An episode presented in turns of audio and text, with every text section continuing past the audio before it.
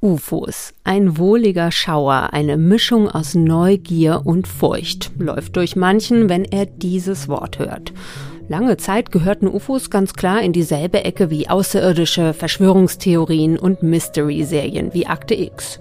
Aber jetzt bekommen UFOs einen Seriositätsschub. Denn dem US-Kongress soll noch diesen Monat, möglicherweise schon am Dienstag, der erste nicht geheime Bericht zum Thema vorgelegt werden. Anlass dazu waren eine Reihe von Sichtungen, die von US-Militärpiloten im Luftraum gemacht worden sind. Beim seriösen Anstrich hilft auch ein neuer Name. UFOs heißen inzwischen offiziell UAP, Unidentified Aerial Phenomena.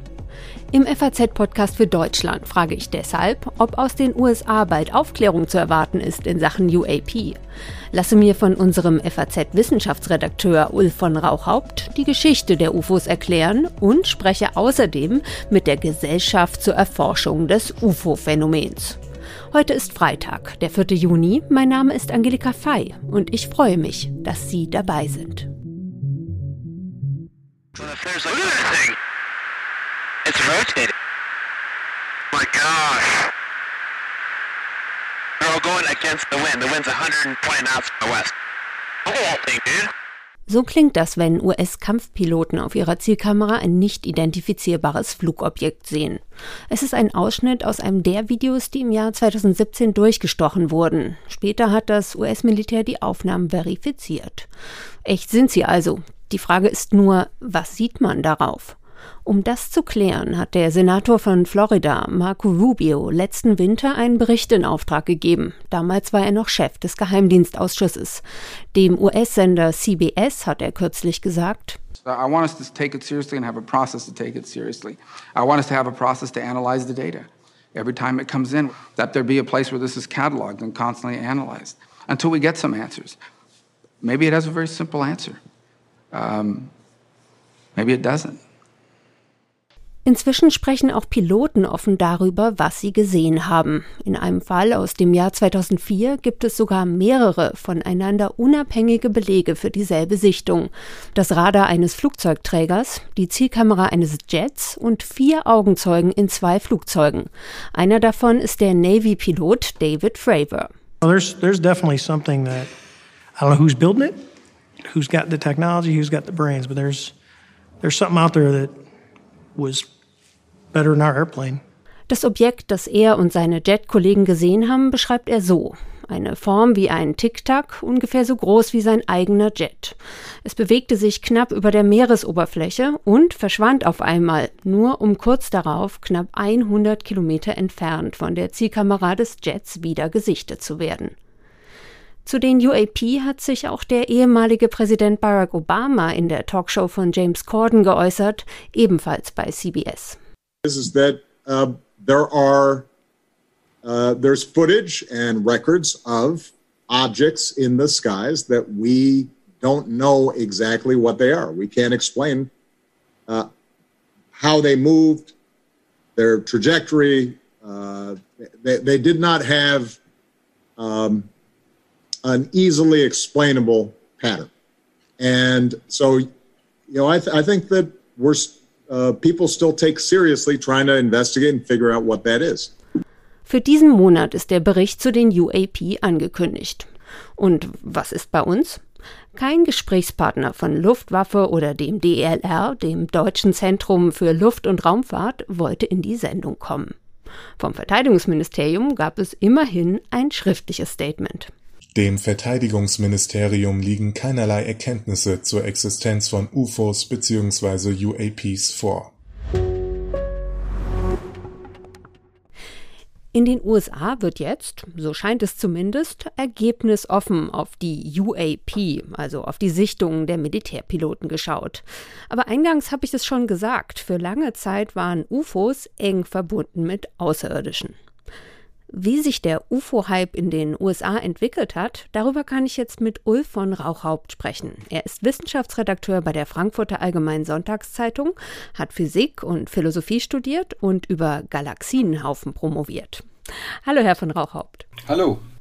Wie kam es zu dieser UFO-Begeisterung in den USA? Also das Ganze hat nach dem Zweiten Weltkrieg angefangen, Ende der 40er Jahre. Da gab es die ersten UFO-Sichtungen und dann in den 50er und 60er Jahren äh, sehr, sehr viel, also während der Zeit des Kalten Krieges und das ist, glaube ich, auch kein Zufall. Ähm, ein berühmter Zwischenfall war ja der sogenannte Roswell-Incident, wo also eine ein, ein, ein Unfall, irgendetwas abgestürzt ist und das Militär irgendwelche Teile geborgen hat und dann haben Leute daraus geschlossen, dass da eine fliegende Untertasse abgestürzt sein könnte. In Wirklichkeit war es ein geheimes Militärprojekt, ein, ein, eine Art Ballon zum Abhören von sowjetischen Atombombentests. Und äh, ich denke, dieses, das ist eines der Hauptgründe für diese ganze UFO- ähm, oder UFO-Manie, UFO-Mode, wie man es nennen möchte, ist, dass die Amerikaner eben ähm, geheime Programme durchgeführt haben, gelegentlich Leute irgendwas Seltsames gesehen haben, ähm, von denen vielleicht dass die wenigsten real waren, sondern die meisten halt irgendwelche Spiegelungen oder was weiß ich, Kometen, Wolken. Aber ein paar Sachen waren eben schon real. Und das waren dann irgendwelche Versuche der Amerikaner, äh, die die natürlich dann vertuscht haben. Und dieses offizielle Vertuschen hat das dann erst recht interessant gemacht. Und es war ja, es gab ja immer schon Versuche, äh, das alles aufzuklären, Schlüsse draus zu ziehen. Es wurden Berichte geschrieben, die Abschluss. Also auch offizielle, ne? Ja, ja, ja, ganz offiziell. Das berühmteste ist vielleicht das äh, Projekt Blue Book. Ähm, das ist in den 1952, glaube ich, aufgelegt worden. Also ähm, da waren die ersten UFO-Sichtungen, hatte man da schon hinter sich. In Wirklichkeit hat man aber schon weiter geforscht. Das ist, was dann später rausgekommen ist.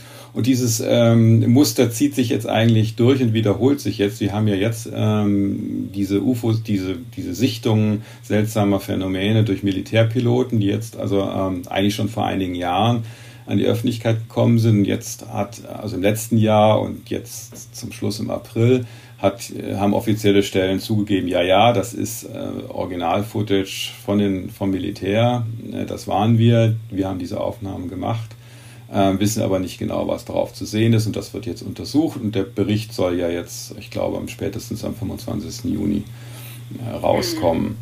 Und was ich noch äh, interessant finde, ist, woher kam denn überhaupt diese Hypothese, das müssen jetzt Aliens sein? Also Sie haben es ja gerade selber schon gesagt, das Ganze fing an im Kalten Krieg. Äh, dann wäre ja eher nachvollziehbar gewesen, wenn man schon irgendwie verschwörungsmäßig da drauf ist, zu sagen, das sind jetzt die, die Sowjets. Also es gab ja, es gab ja äh, mit den Ende der, mit dem Ende des Zweiten Weltkrieges wurde ja klar, dass die Deutschen in der Raketentechnik sehr viel weiter waren, als alle überhaupt gedacht hatten.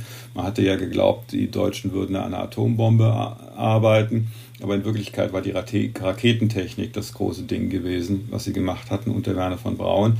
Und ähm, damit war eigentlich so ein bisschen der Weg vorgezeichnet. Also damit wurde das quasi überhaupt als ähm, Möglichkeitsraum irgendwie erschlossen. Ne? Also dass man überhaupt das mal in Erwägung zieht, aha, das könnten jetzt Aliens sein, weil man sich überhaupt viel mehr damit beschäftigt hat auf einmal. Mhm. Und populärkulturell war das natürlich schon früher ähm, ein, ein Thema gewesen. Also der berühmte Roman von H.G. Wells, Der Krieg der Welten, stammt ja von 1899, soweit ich mich erinnere, also auch noch aus viktorianischer Zeit. Und da ging es eben darum, dass eben ähm, ähm, Marsianer die Erde angreifen, weil äh, der Mars ähm, ebenso wenig Wasser hat und die wollen der, das Wasser der Erde haben und deswegen kommen die zu uns und erobern uns. Das war das Thema dieses Romans. Und in der Tat war ähm, die Frage, ob es auf dem Mars Leben gibt, möglicherweise intelligentes Leben, noch bis lange nach dem Zweiten Weltkrieg, ähm, eigentlich bis zu den ersten Sonden, die den Mars erreicht haben, offen. Ja, da schließt sich ja auch fast schon wieder ein bisschen der Kreis, wobei nach intelligentem Leben auf dem Mars wird jetzt nicht geforscht, aber da sind wir ja auch wieder. Was mich nochmal interessieren würde, Sie haben es ja gerade schon gesagt, es geht um die Frage, gibt es intelligentes Leben da draußen? Und wenn man jetzt also diesen Schritt macht und überhaupt mal danach fragt, ob hinter diesen Sichtungen Außerirdische stecken könnten, wie wahrscheinlich ist das überhaupt? In den 50er und 60er Jahren hätte man es vielleicht noch mit einer größeren Wahrscheinlichkeit behaupten können, äh, dass Außerirdische dahinter stecken hinter diesen Phänomenen, sofern diese Phänomene überhaupt real sind. Ähm, das ist ja auch noch eine Frage, die, glaube ich, noch nicht geklärt ist abschließend. Dass es heute sich, dass es sich bei diesen Objekten, die jetzt also Gegenstand dieser Videos wurden, die man jetzt auch überall gesehen hat, um Außerirdische handelt, halte ich also deswegen für sehr, sehr, sehr, sehr, sehr unwahrscheinlich. Hat, jeder hat ja heute ein Handy und eine Kamera. Das heißt, ähm, es hätten sehr, sehr viel mehr Sichtungen stattfinden müssen und nicht nur von Militärpiloten, sondern auch von ganz normalen Leuten, die das dann nicht nur erzählt hätten zu Hause ähm, und man ihnen gesagt hätte, kannst du mir sonst was erzählen, hast du irgendwie eingebildet, äh, hast du einen über den Durst getrunken oder sonst was, sondern man hätte ja dann einfach die Handy, das, die, die Bilder oder die Filme aus dem Handy dann vorlegen können.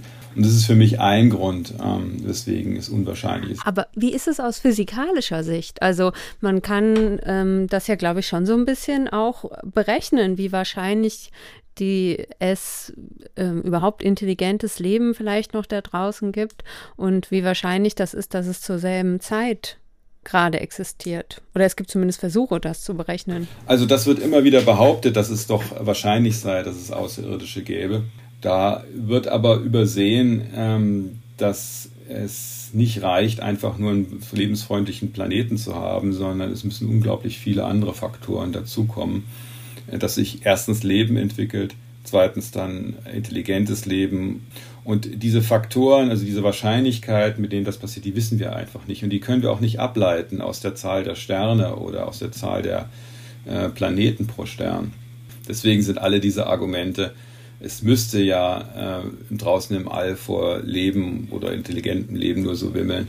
Die sind fehlerhaft. Also das, das folgt einfach nicht. Und haben Sie, haben Sie selber noch irgendeine, lassen Sie uns jetzt vielleicht zum Abschluss nochmal ein bisschen spinnen. Haben Sie denn irgendeine Idee, was hinter diesen jetzt aktuelleren Sichtungen in den USA, also jetzt, ähm, ich glaube 2004 und so weiter waren die, ähm, was dahinter steckt? Wenn man sich diese Videos ansieht, ist für mich noch nicht klar, ob das überhaupt reale Phänomene sind. Und das ist ja auch schon kritisiert worden von einigen, auch Wissenschaftsjournalisten und Wissenschaftlern. Wenn es sich um reale Effekte handelt, dann ist es für mein Dafürhalten am wahrscheinlichsten, dass es sich tatsächlich um geheime Militärtechnik handelt. Und das ist jetzt auch der Grund, weswegen diese, die Amerikaner da so rumlavieren, weil sie sind eigentlich ein bisschen in einem Dilemma. Ignorieren sie diese Phänomene, dann heißt es, sie würden die nationale Sicherheit nicht ernst nehmen und ihre Bürger nicht ernst nehmen, die sowas äh, berichten, darunter ja auch Kampfpiloten, wie man jetzt weiß. Sind sie jetzt aber komplett offen und transparent und eifrig, äh, fangen sie jetzt eifrig an, dem Phänomen nachzugehen, dann äh, würden damit möglicherweise oder sehr wahrscheinlich Geheimnisse ähm, preisgegeben, die man aus guten Gründen besser für sich behält. Und zwar nicht nur Geheimnisse, dass man vielleicht mit Aliens in Kontakt steht, sondern man würde den, man würde den Russen und den Chinesen, das sind ja die beiden Hauptverdächtigen, die sowas äh, möglicherweise äh, machen könnten, äh, einfach zeigen, was man weiß mhm. und was man nicht weiß und mhm. welche Methoden man hat, um ähm, die Sachen aufzuspüren. Und das will man natürlich unter allen Umständen ver vermeiden. Also, dass es Aliens sind, das wäre ihnen, glaube ich, am liebsten. Denn äh, was ihnen am wenigsten lieb sind, ist, dass die Chinesen sowas können oder die Russen, was man da beobachtet. Aber ich würde ehrlich gesagt äh, das für wahrscheinlich erhalten, dass es mal amerikanische Militärtechnologie ist, äh, die so geheim ist, dass auch nicht die Navy ähm, informiert wird, wird, was, da, was da läuft. Und ähm, ja, jetzt müssen halt Nebelkerzen geworfen werden. Was Militärtechnik angeht, da hat die offene Gesellschaft einfach ihre Grenzen. Ja, Herr von Rauchhaupt, jetzt haben Sie mich so ein bisschen desillusioniert. Ich habe jetzt schon mit gewisser Spannung auf diesen Report gewartet, aber das ist ja gut, dass Sie mich auf den Boden der Tatsachen geholt haben.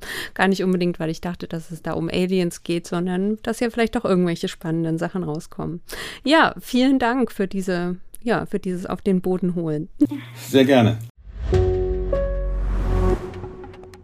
Einer, der sich viel mit Sichtungen von nicht identifizierbaren Flugobjekten beschäftigt, ist André Kramer. Er ist Sprecher der Gesellschaft zur Erforschung des UFO-Phänomens. Hallo, Herr Kramer. Hallo. Herr Kramer, zunächst mal die Frage, wie lange beschäftigen Sie selbst sich schon mit UFOs? Also ich selbst äh, tatsächlich schon seit meinen ja, Teenager-Tagen. Ähm, natürlich in diesem Alter, damals so mit 12, 13, eher sehr enthusiastisch und naja, wie man das als Kind und Jugendlicher so macht. Und ähm, aber nie vom Thema abgelassen und dann äh, zunehmend, ich sag mal, in die Szene reingekommen und seit zwölf Jahren bin ich jetzt auch aktives Mitglied in der GEP. Genau, GEP ist die Abkürzung für Ihren Verein, ne? Genau. Sie haben jetzt gerade schon gesagt, als Teenie, da waren Sie da sehr enthusiastisch. Da höre ich so ein bisschen raus. Ihre Sicht auf das Phänomen hat sich geändert? Ja, absolut. Ne? Also ähm, bei mir war das ja in den 90er Jahren, das war so der, die Zeit von Akte X. Genau, das habe ich auch immer geguckt. Und damals ähm, gab es ja auch viel in der Boulevardpresse, unglaublich viele Berichte über UFOs und Aliens. Und ähm, wenn man sich dann ernsthaft und seriös mit dem Thema auseinandersetzt, dann sind natürlich viele von den Behauptungen, die damals so aufgestellt wurden und heute aufgestellt werden, eher zweifelhaft und ähm, man muss so ein bisschen ja, sich relativieren in seiner Sicherheit, was denn tatsächlich hinter diesem Phänomen steckt. Genau, auf der Homepage des Vereins äh, steht auch, der Verein sei kein Alien-Fanclub und äh, sie, sie, distanzieren sich da auch von UFO-Sekten. Also dann frage ich anders, äh, was wollen Sie denn? Also ähm, im Wesentlichen ist das, was wir tun, ähm, dass wir ähm, Menschen, die etwas am Himmel sehen, und sich diese Sichtung bei uns melden, versuchen zu helfen. Also wir versuchen herauszufinden, was haben diese Menschen gesehen und ähm, im weit überwiegenden Fa äh, Teil der Fälle können wir eine befriedigende konventionelle Erklärung liefern nach einer Untersuchung. Ähm, es bleibt aber durchaus ein Rest, ein Rest von Sichtungen, die ungeklärt bleiben, die zum Teil auch recht. Wie viele sind das ungefähr? Also so pro Jahr, wie viele Sichtungen insgesamt und wie viele bleiben dann ungeklärt? Also wir haben ähm, im Schnitt, würde ich sagen, über 100 Sichtungen im Jahr. Ähm, natürlich sind wir personell und von den Zeitressourcen ja auch begrenzt. Wir werden es also nicht immer schaffen, alle Fälle komplett aufzuarbeiten. Aber man kann sagen, dass wir 97 Prozent der Fälle, die wir aufarbeiten, erklären können. Und ähm, ja, dann bleibt so ein Rest von 3 Prozent, der in verschiedenen Klassifizierungsmodellen unterteilt wird. Also sprich, ähm, je nach Qualität der Sichtung und ähm, wie groß die anomalen ähm, ja, Charakteristika der Sichtung waren, kann man, spricht man dann von einem Good UFO zum Beispiel, wenn dieser Fall wirklich, ähm, ich sag mal, spektakulär war und nicht erklärbar ist. Ähm, wenn er immer noch ungeklärt ist, aber unter Extrembedingungen auch konventionell erklärbar wäre, dann spricht man von einem Problematik-UFO. Und ansonsten sind wir dann im Bereich vom IFO, das heißt dann identifiziertes Flugobjekt dass es auch nochmal in verschiedenen Klassen gibt. Äh, aber identifiziertes Flugobjekt heißt, ähm, Sie haben es dann aufgeklärt. Ganz genau. Ah ja, mhm, genau. Und was sind so die üblichen Täuschungen, denen die Leute aufsitzen? Was man immer so liest, ist ja so Wetterballon, Luftspiegelung. Ist es das? Ja, also man kann sagen, das ist manchmal ein bisschen äh, abhängig von dem, was gerade Trend ist. Also so vor 12, 13 Jahren hatten wir diese Himmelslaternen ähm, in einer riesigen Welle. Also da haben ja Menschen diese, diese kleinen Laternen angezündet, die dann in den Himmel geschwebt sind und als rote Lichter erschienen. Das sorgte für unglaublich viele Sichtungen. Und seit letztem Jahr haben wir sehr, sehr viele Sichtungen, die auf die Starlink-Satelliten von Elon Musk ah, ja. zurückgehen. Hm. Ja, ähm, und darüber hinaus gibt es aber auch tatsächlich ähm, Flugzeuge, sind es gar nicht so selten.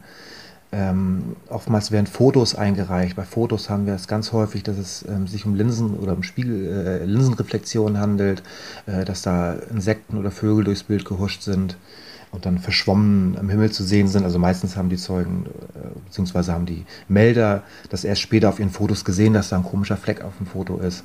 Ähm, das ist eigentlich so, so sehr, sehr üblich und typisch. Ähm, es kann auch mal ein Helikopter sein oder eine Drohne. Und, und für diese drei Prozent, äh, die Sie aber nicht identifizieren können, ja, was für Theorien gibt es da bei Ihnen, auch unter Ihren Mitgliedern, was hinter diesen Sichtungen stecken könnte?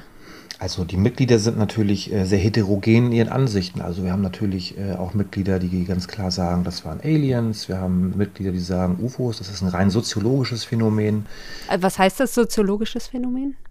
Also das heißt, es gibt kein, äh, ich sag mal, anomales, objektives Phänomen UFO, sondern ein gesellschaftliches mhm. Phänomen UFO, das vor allem durch dieses Narrativ mhm. geprägt ist. Das ist unsere Wahrnehmung, wir sehen das, was wir sehen wollen, quasi. Ganz genau, ne? Und ähm, dann so die Haltung unseres Vereins und auch eines äh, beträchtlichen Teils der aktiven Mitglieder ist eigentlich eher eine ähm, ergebnisoffene. Also sprich, wir haben ungeklärte Fälle und wir haben aber keine Hypothese dazu, was sie sein könnten. Wir sagen nicht, das waren Aliens, ähm, oder Zeitreisende oder was man so, noch so spekulativ äh, annehmen könnte, sondern Spionage. Spionage natürlich, ähm, ich sag mal bis hin zu eher rechtsextremen äh, Sichtweisen von irgendwelchen Reißflugscheiben, Uiuiui. ganz klar distanzieren. ne? ähm, es ist einfach so, dass wir ähm, uns bewusst sind, dass der ontologische, also die, die, die Herkunft eines unbekannten Flugobjekts oder eines Himmelsphänomens, das wir also nicht identifizieren können, aktuell mit unseren Methoden nur durch Spekulation gefüllt werden könnte. Ne? Ähm, denn wie sollte ich beweisen, dass äh, Frau Müller äh, ein außerirdisches Raumschiff gesehen hat? Das kann ich gar nicht beweisen. Ne? Das wäre nicht wissenschaftlich, das so zu behaupten. Ich denke, ähm, da sind wir noch ganz an den Anfängen. Ähm, Methodologien entwickeln zu können überhaupt, die da helfen könnten, uns dieser Frage anzunähern. In den USA bekommt das Thema ja gerade wirklich einen massiven Seriositätsschub durch den Bericht, der jetzt bei dem Kongress vorgelegt werden soll. Ich könnte mir vorstellen, das löst auch so eine gewisse Euphorie aus. So, wow, okay, auf einmal werden wir hier mal so richtig ernst genommen mit unseren Sichtungen. Ja, das hält sich tatsächlich in Grenzen. Also natürlich gibt es da auch sehr begeisterte Mitgliederinnen und Mitglieder.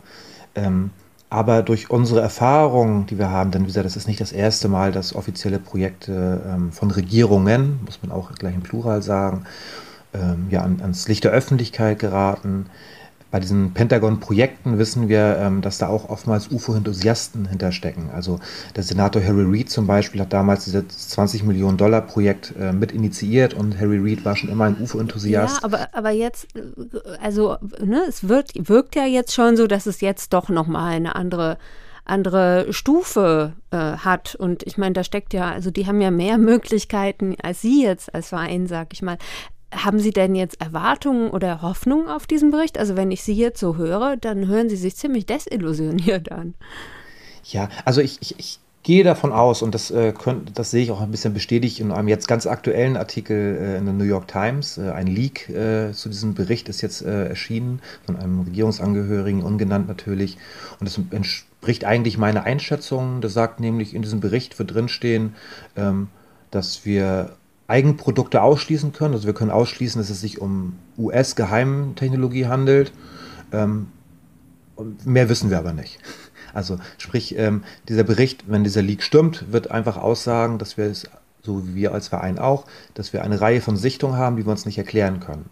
Ähm, wobei laut diesem Leak ähm, ich sag mal, die, die ähm, Gefahr gesehen wird, dass es sich vielleicht um chinesische oder russische äh, Technologie handeln könnte.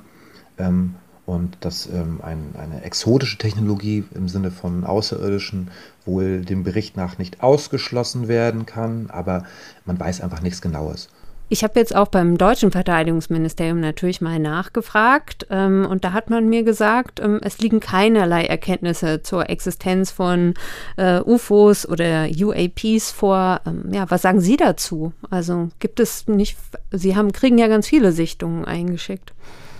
Hm, ich glaube, ähm, dass der deutsche Staat durchaus äh, ein geringes Interesse an diesem Thema hat. Das ist sicherlich auch historisch bedingt. Ähm, also die USA hatten schon immer, ich, ich, möchte es mal nicht eine, doch, ich möchte es eine Neigung zu Paranoia äh, nennen. Also in den 60er Jahren hat Hoover, also J. Edgar Hoover, der damalige Leiter des FBI, ganz viele Daten über UFOs gesammelt, weil er glaubte, es könnte sich dabei um Aktivitäten der Kommunisten handeln, die versuchen, die Bevölkerung zu destabilisieren, indem sie eine Panik verursachen. Ähm, dann hatten wir das, die Ereignisse vom 11. September, ähm, als mehrere Flugzeuge ihren äh, ja, ihren Kurs verlassen haben und eben die schlimmen Katastrophen dort verursachten. Das äh, wird in den USA, ist heute noch immer ein Trauma. Und dann natürlich reagieren sie da wesentlich sensibler auf die Möglichkeit von Eindringlingen in ihrem Luftraum. Welcher Herkunft auch immer. Dass sie da eine andere Sensibilität an den Tag legen als der deutsche Staat, wundert mich nicht. Hm, von daher, ich denke nicht, dass es so etwas wie eine geheime UFO-Untersuchungsgruppe äh, der BRD gibt. Ähm, das mag sein, dass die eine oder andere Akte bei der, Uf, äh, bei der Bundeswehr oder so mal rumschlummert, wo mal intern etwas geklärt werden musste. Gut, das, das wissen wir nicht. genau, das, das kann ich mir vorstellen, aber ähm, ich glaube nicht, dass da mehr hintersteckt. Was hinter den Unidentified Aerial Phenomena steckt, wird wohl auch der neueste Bericht an den US-Kongress nicht klären. Das glauben zumindest Ulf von Rauchhaupt und André Kramer. Das war der FAZ-Podcast für heute. Am Montag ist mein Kollege Timo Steppert für Sie da mit einer Analyse der Wahl in Sachsen-Anhalt. Und wer sein Interview mit dem Ostbeauftragten der Bundesregierung Wanderwitz noch nicht gehört hat, es hat ganz schön Wellen geschlagen. Nachhören lohnt sich also.